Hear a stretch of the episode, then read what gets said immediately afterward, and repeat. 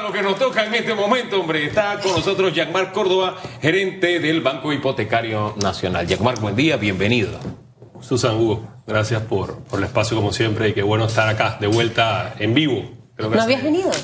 Sí, no. sí, sí, anteriormente, pero después de pandemia. Y había quedado con el compromiso de venir. Es más, se había dicho que en marzo se estaban reactivando los préstamos hipotecarios del banco. Bueno, estamos en abril y creo que hay buenas noticias. Así que Atención, Panamá, pero eso sí, para la gente que puede pagar. A veces uno se quiere meter en temas y, de repente no puede llamar y esa es una realidad. Así que esta mañana él es el, el Keanu Reeves panameño. De verdad, sí, sí, sí, sí, sí. Mírele. No, no, no, mírele la cara. Allá hay rostro, mi querido. Ah, tirarle las flores. Y está más flaco, por eso se te ve más la cara. Mire, después que le tiro las flores, Keanu Reeves Hablemos de cosas, no sea envidioso, Famanía. No, no, mira, estoy tratando de. estoy tratando. Hablemos. Yo, yo, tengo imaginación. Hablemos, hablemos de buenas noticias. Vamos a arrancar por allí eh, para ir desglosando también cómo ha sido estos dos años y medio del Banco Hipotecario. Pero hablemos de las cosas buenas que en este momento están para anunciarle al país entero esos proyectos que ya ahorita mismo están arrancando, qué tienen que hacer la gente y derrame esas buenas noticias. Pero todo, gracias por, por el espacio y por, por, hacernos reír. Como te decía ahorita que venía entrando, uno llega aquí, uno te ve, ve a Hugo y ya de una vez empieza y se activa. Mira, en efecto, eh, Susan, como te, comentaba y lo decías hace un momento, nosotros prometimos y nos comprometimos que eh, para este año íbamos a estar reactivando que eran los préstamos hipotecarios. Ya estamos en ese proceso. Eh, nosotros lo que estamos ahora mismo es haciendo una revisión interna en las políticas de crédito, porque sí queremos ofrecer, Hugo y Susan, algunas realmente intereses que sean competitivos de acuerdo al mercado. porque realmente las tasas que tiene el Banco Hipotecario a la fecha o al día de hoy realmente sí están, no están en competencia con los demás bancos. Así que vamos a tratar de, tener unas tasas que realmente sean competitivas. Así que estamos en este momento. ¿Cómo es la tasa actual? Ahora mismo las tasas son regulares igual que los demás bancos. No tenemos nada que lo haga diferente. ¿Cuatro? Eh, sí, 4%, 5%. Estamos, en este momento estoy trabajando junto con el equipo legal y el equipo técnico ya para presentar eh, a la Junta Directiva en la próxima reunión o en la que sigue ya todo lo que es la nueva oferta de, eh, de tasas de intereses que vamos a tener para poder realmente dar préstamos que sean competitivos. ¿Por qué margen andan? Creo que eso es buenísimo. Quisiera poder bajar al, al depende igual de todo el equipo de la Junta Directiva, pero quisiera bajar, bajar al 3.5. O sea, algo que realmente sea diferente para la banca privada del banco hipotecario, pero que realmente le dé esa diferencia que vamos a decir en este momento después de pandemia realmente ayudar a reactivar. Y voy a aprovechar también eh, para hacer más bien eh, tipos de préstamos también que sean de apoyo a familias que necesitan eh, hacer algún arreglo a su vivienda. En ese quisiera enfocarme más que en préstamos grandes de 150 mil o de 100 mil, quisiera enfocarme en ese tipo de préstamos. Eso nunca lo habían hecho. Eso sí se había hecho anteriormente, no con la forma que lo vamos a hacer ahora. Tenía una modalidad distinta, ahora vamos a tratar de hacerlo un poquito más ágil, más rápido y que sea directo. Es decir, que si yo tengo una casita, mi hijo construyó más abajo porque tengo un terreno, eh, no la ha podido terminar. Esa pudiera ser una opción para ese tipo de persona. Quiero mejorar mi casa, ponerle piso, ponerle techo. Justo eso es lo que queremos hacer. Pero lo importante, como tú lo acabas de decir, poder realmente hacer los pagos y que sean personas que, realmente se comprometan a pagar eh, el préstamo que tienen. Oye, la Caja de Seguro Social eh, lanzó, hizo un relanzamiento de sus préstamos hipotecarios. 4.75% es el interés de la Caja de Seguro Social. Usted, usted está hablando de un interés muchísimo más bajo todavía. Eh, para que nos explique cómo es posible que lleguemos a ese nivel y cuánto estaría destinándose a la cartera de créditos hipotecarios este año. Justo como te decía, mucho de esto depende de cada uno. Yo lo pase por junta directiva y que lo termine de evaluar. Eh, Susan me preguntaba que cuánto yo quisiera, eso es lo que yo quisiera llegar. Voy a tratar de estar por esa vía, quizás un poquito más alto.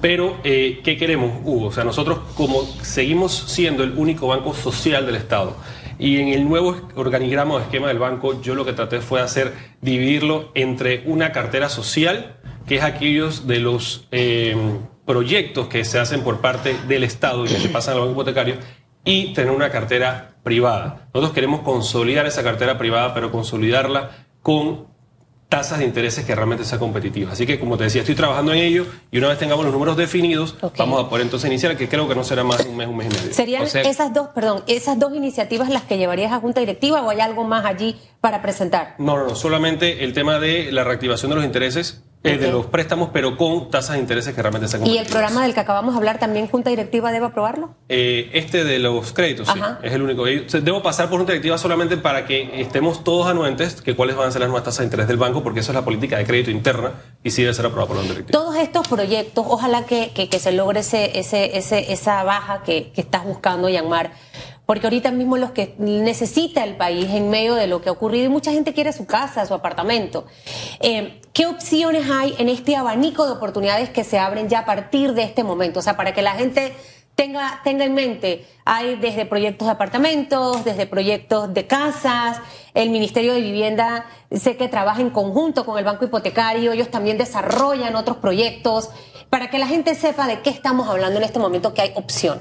Mira, Susan, es lo, que decía hace un momento. Nosotros, cuando íbamos al banco, encontramos una entidad que tiene, si bien es cierto, ve los, proyectos sociales y ve los proyectos privados. Nosotros estamos tratando, o, tratamos de ahorita, de en el esquema, dejar bien claro las dos vertientes del banco. La cartera social, que es esta que tú hablas de los proyectos que vienen del Ministerio de Vivienda, que en las próximas semanas va a estar por iniciar la construcción del proyecto Miki Sierra en San Miguelito, que es una, una muy buena noticia para el distrito eh, y dentro de muchos otros proyectos que existen a nivel nacional.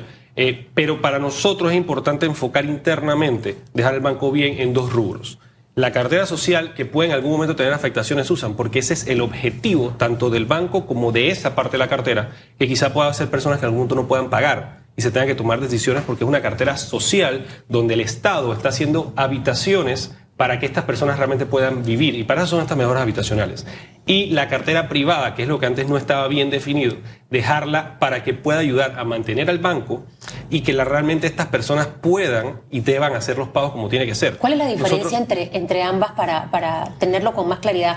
La cartera social versus la cartera eh, privada. ¿Quiénes eh, aplican a una y quiénes no a la otra? las, personas que aplican la cartera social deben ser aquellas personas que normalmente no pueden tener acceso a un préstamo o que no aplican para poder obtener un préstamo. La cartera privada debemos realmente ser muy eh, severos en el banco. por ejemplo? Sí, pueden entrar jubilados, pero en la cartera privada debemos ser muy severos, no como se hacía anteriormente, que creían que por el banco hipotecario no había que pagar. No, eso no debe ser así. Al contrario, tienes que pagar porque uh, es la única forma que vas a permitir que las personas, que el banco siga funcionando para que otras personas puedan tener acceso a la cartera social. O sea, yo quisiera llegar a un sistema donde la parte privada pueda apoyar a que la parte social pueda seguir existiendo. Entonces, nosotros estamos trabajando en ello. Y para esto, eh, Susan y yo, es muy importante, nosotros, yo lo dije, de hecho, en su momento cuando estuve por acá, nosotros cuando llegamos nos dimos cuenta de que los estados financieros del banco no se habían auditado desde el 2013. Tan por nosotros llegamos, hicimos una auditoría, esa auditoría se la dan una empresa reconocida a nivel mundial y como en ese momento cae la pandemia, nos ayudó de alguna manera porque empezamos a revisar, no se trabajó la rapidez que se tenía que trabajar porque ellos no estaban presencial y nos ayudó Hugo a darnos cuenta de que internamente la contabilidad del banco en todo momento, y por eso hablaban de estas cifras gigantes de morosidad del banco, hablaban de que el banco tenía una morosidad de 60 millones de dólares, lo cual no es cierto pero es porque contabilizaban todo, tanto la cartera social como la privada, como si fueran préstamos. Cuando realmente un préstamo es cuando tú sacas dinero de tu bolsillo para prestar o para, para hacer la compra, en este caso. Pero la cartera social no, la cartera social eso no ocurre así, porque simplemente el Estado construye y nosotros nos encargamos de hacer el cobro. Entonces hemos hecho esa división, casualmente hoy estoy teniendo una de las últimas reuniones con el equipo de, que nos está haciendo todo lo, que es la parte del Estado financiero nuevo, hoy a la una de la tarde, y la idea es que podamos nosotros realmente tener estos estados financieros consolidados y sólidos con este nuevo esquema que tiene que tener el banco hipotecario para que realmente pueda subsistir en el tiempo, pero lo más importante, que realmente sea rentable para el Estado y que el mismo banco hipotecario pueda realmente seguir viviendo solo como lo ha hecho hasta ¿Tiene la cifra de morosidad, por lo menos la de la, área, el área social? ¿O si ya tiene de préstamos? No sé. No, nosotros, eh, lo que te decía, estamos justamente haciendo ese reconteo o reestructuración de la contabilidad interna. Lo que sí te puedo decir, eh, Hugo, de que esa cifra astronómica de 60 millones va a bajar como a 10 millones, 8 millones, realmente a un número más manejable y que nosotros estamos en este momento reactivando lo que son las ferias de cobros. Estamos realmente yendo a cada una de las áreas que tenemos que ir. Estaremos en cada uno de los proyectos principales del banco, como Ciudad Esperanza y San Antonio, reactivando.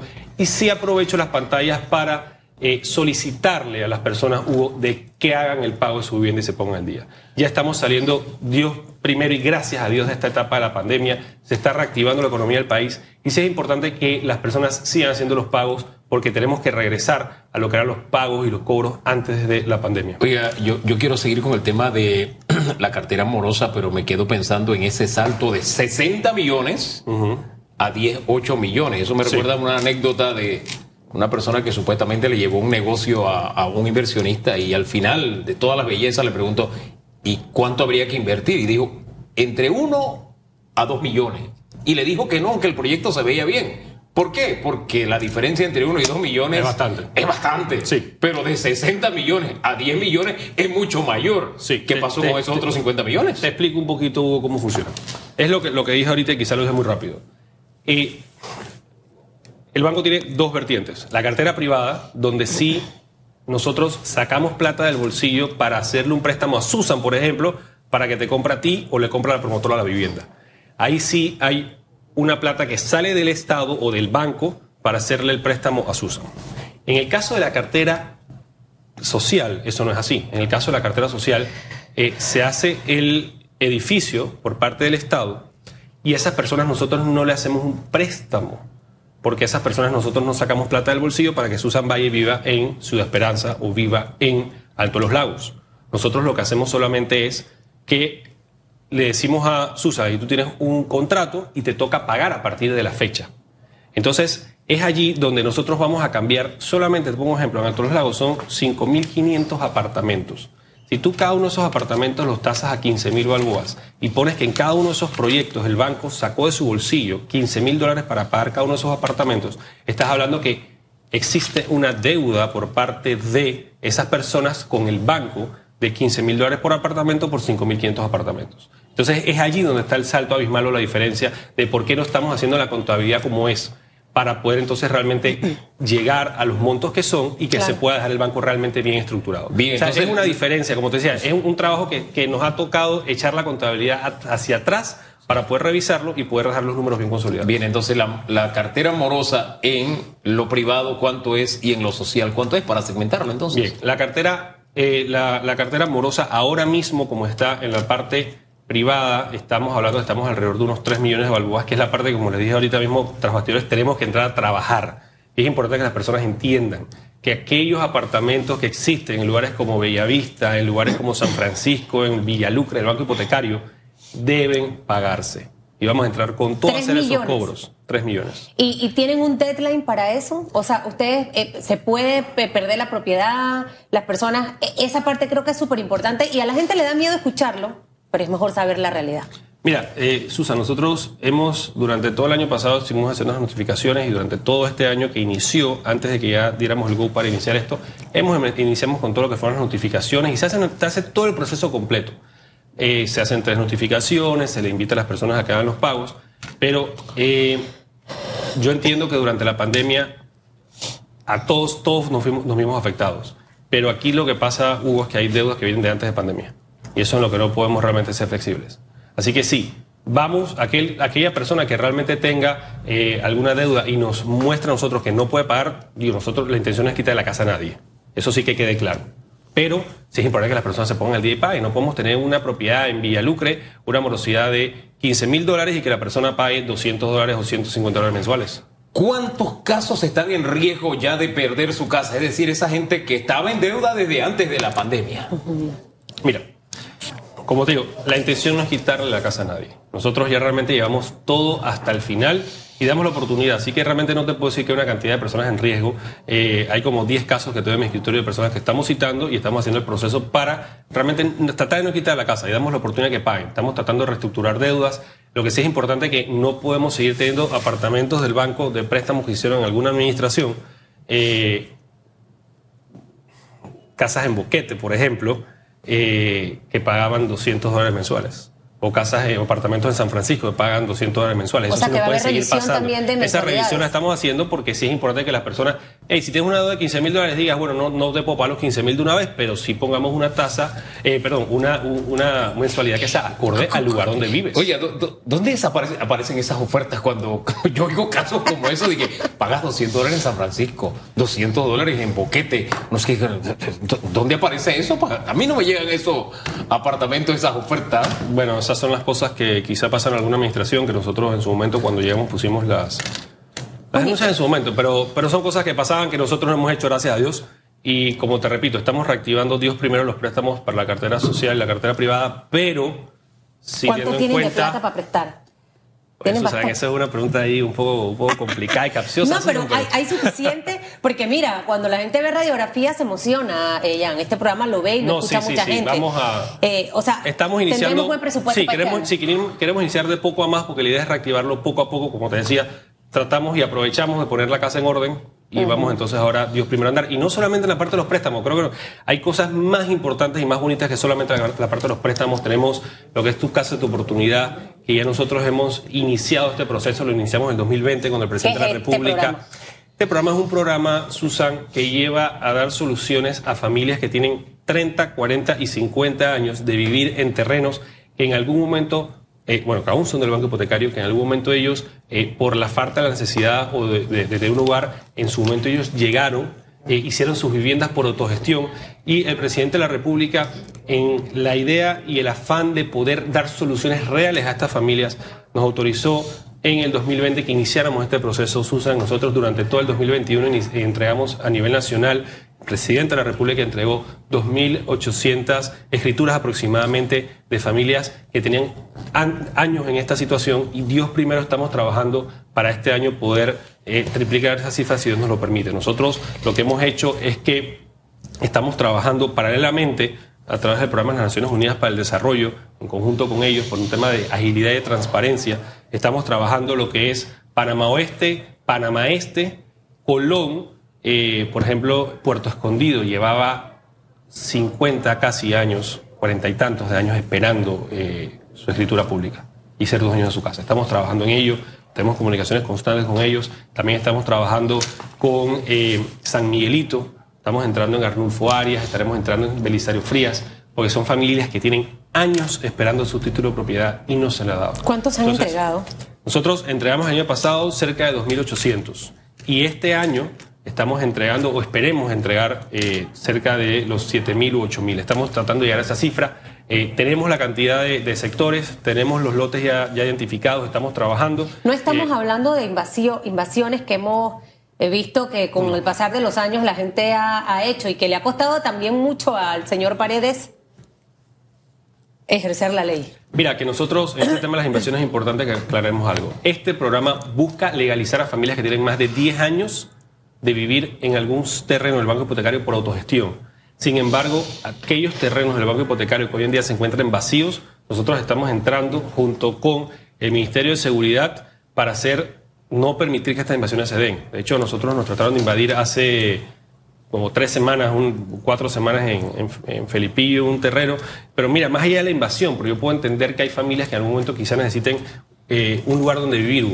Pero esta invasión, lo, más cómico es cuando hacemos la revisión, todos vivían en el sector. Eh, creo que había una o dos familias que sí realmente necesitaban la vivienda y ya estamos gestionando para darle una vivienda. Eh, y lo peor del caso es que me dio una nota por el celular donde dice, hemos tomado, le informamos que hemos tomado la decisión de invadir.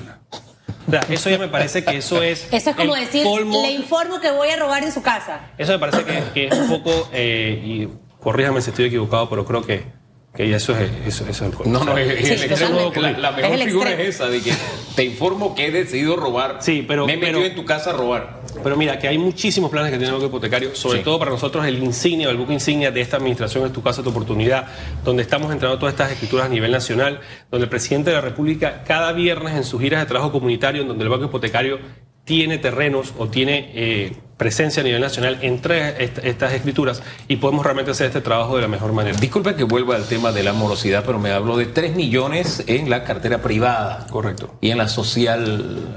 En la social el resto son los 7 millones que quedan, que son estos proyectos que te dije que estamos entrando a reactivar ahora mismo, que fue los que hablé, que son Alto de los Lagos, Ciudad Esperanza, que sí realmente estamos entrando con las ferias, reactivando las ferias de cobro y como decía hace un momento, sí solicitamos a las familias de que se reactiven con el tema de los pagos en cada uno de estos, proyectos. Eh, ¿Ustedes tienen app? ¿Ustedes sí tienen app? Banco Hipotecario. No, nosotros ah, no, tienen. aún no tenemos app, pero aprovecho, aprovecho que, eh, y, te, y, te, adelanto, nosotros también cuando llegamos a esta administración nos comprometimos en poner una banca en línea finalmente para el Banco Hipotecario. Ya estamos trabajando en ello.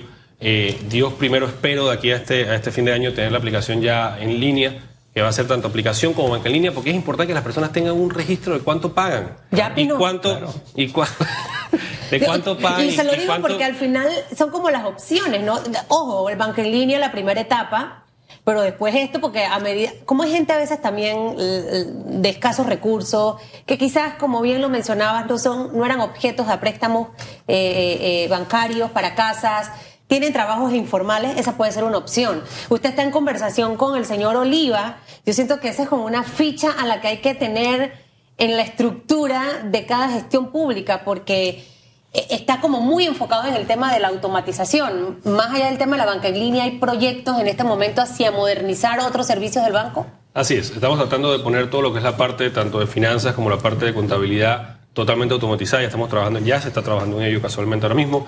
Y eh, como te decía, el tema de la banca en línea es importante porque hubo, hay personas que hacían su pago de su casa eh, pero no tenían realmente o perdían el recibo, perdían la eh, y no, sabían cuánto debían. Entonces estamos trabajando en ello para que eso no siga ocurriendo. Y lo más importante eh, de todo esto es que nosotros estamos tratando de, nosotros estuvimos con todo lo que era el tema de IPAGO y multipago hasta hace poco, que ellos se fueron del país, y estamos tratando de buscar otra figura para poder ampliar los puntos de, cobro a nivel nacional. Hombre, el app es bienvenida, vamos a estar en expectativa de que así sea. Me acaba de acordar a mi tía. Mi tía pagaba el préstamo del terreno, banco hipotecario y escribía en ese cuaderno, llevaba esas notas con lápiz y pluma, cuánto debía, el saldo, qué sé yo. Poquito a poco, hasta que por fin pagó su, su terrenito y tiene su casa allá en el Valle de San Isidro, que fue donde me crié y donde hay también una impronta del Banco Hipotecario Nacional. Así que estos temas de vivienda, el corte social del banco, uno lo entiende a la perfección, en nuestro caso. Y, y Hugo, como dices, justo en esas áreas tenemos que entrar San Miguelito, tenemos que entrar a realmente dar soluciones. No es posible que aún, casualmente el viernes en la de trabajo comunitario el presidente de la República entregaba a familias que tenían 50 años, 55 años esperando su escritura pública. Eso no es correcto. Y ya habían cancelado su vivienda. Realmente eso no es correcto y esto no es lo que hacía el banco anteriormente. Nosotros le hemos dado un giro al banco en ese sentido. Hemos activado que todo el equipo se vuelque a la calle y realmente el banco está activo en la calle buscando para que esto se solucione. Así que seguimos trabajando en esa dirección. Y lo más importante, en la gira de trabajo comunitario del día viernes, el presidente de la República estuvieron distintas entidades, entregaron cerca de 3 millones de balboas en San Miguelito, de quedaron, estuvimos eh, casualmente en el área de los Andes donde estuvieron el IFARU que entregó becas, estuvo el MIDES que estuvo entregando a través del programa Transformando Vidas distintos kits, se entregaron kits también eh, de auditivos y como decía el presidente, esos son kits que cambien la vida de una persona. Son pequeños aparatos que hacen que la persona empiece a escuchar y que realmente cambie la vida. Y son personas que tenían 20 años esperando por tener un kit de estos auditivos. También estuvimos nosotros, donde entregamos cerca de 60 escrituras públicas. Estuvo Nati que están legalizando. Y, y, realmente esto es un proceso conjunto que se hace. Esta semana se cumplen ya las, la, gira de trabajo comunitario número 100 del presidente de la República. Esto es un estilo de hacer gobierno del presidente Nito Cortizo y que nosotros, con todas las entidades en equipo, entramos para que este trabajo se pueda realizar. Este es un mensaje político no pagado. Eh, oiga, este, malo. disculpe, pero si lo dijo no lo anoté, pero ¿cuánto es que tienes destinado para préstamos este año? Estamos hablando que estamos tratando de llegar a unos. De subir esa cifra a unos 5 millones aproximadamente, Hugo, ¿diste? 5 millones, ya. Sí. Ojalá que lo apruebe la Junta Ya nos dio la cifra, ya. Lo importante es que la Junta Directiva apruebe todo. Yo sé que a veces hay que cuestionar, pero al final creo que el Banco Hipotecario tiene que empezar también en otro rol, ¿no? A expandir, a crecer. Las instituciones no se pueden quedar como en el pasado, en el formato A, a buscar proximidad, estar cerca de la gente. Usted se rió cuando el tema del YAPI, pero de alguna forma este tipo no, de... No, no, no, nosotros hemos buscado montones de vías que la gente realmente pueda pagar y como decías, teníamos iPago, tenemos 150 puntos de, cobro a nivel nacional, lamentablemente se fueron del país, pero sí, hay muchísimas vías donde estamos buscando para acercarnos a las personas y lo más importante, sí, el banco está en la calle. El banco está activo, el banco está entregando estas escrituras públicas que, parece, parece sencillo decirle entrar una escritura pública. Pero aparte que eso le cambia la vida a las personas, Susan, eh, esto realmente ha sido cambiar toda la dinámica de la entidad. Porque normalmente lo que ocurría antes era que eh, tú, y creo que acá por un ejemplo, Hugo, eh, ustedes cancelaban la casa y ustedes tenían que ir al banco hipotecario y solicitar que se hiciera eso, ustedes tenían que pagar el préstamo hipotecario y ustedes tenían que pagar el, además que se hiciera el plano y la mensura. No, ese trabajo lo está haciendo el banco para realmente dar soluciones y llegar realmente a todas las áreas. Qué bueno. Oiga, ¿y hay alguna... ¿El ser PRD me garantiza ¿O el, préstamo? No. ¿No? Mira, y, y vuelvo y regreso a la gira de trabajo comunitario del día viernes. El presidente ha sido muy claro. Cada vez que una persona va a cada uno de estos actos, ahí no se pregunta si la persona es PRD o si es de cualquier partido. Eso no es así. Nosotros estamos para trabajar por el país y lo más importante, trabajamos para una sola bandera que es la bandera de Panamá, donde todos trabajamos juntos y donde todos tenemos que hacer que en un momento como este, estamos saliendo de la pandemia, estamos reactivando la economía del país, donde gracias a Dios el día lunes no caemos a solamente cuatro horas entre una huelga, no iniciamos una huelga nacional. Nosotros estamos para apoyar a todos los panameños por lo más importante. Estamos enfocados como equipo de gobierno para que el trabajo se siga haciendo de manera correcta, de manera real, transparente, pero lo más importante, Hugo, alineados para que entre todas las entidades podamos realmente dar las soluciones a todas las familias que se lo merecen. Gracias.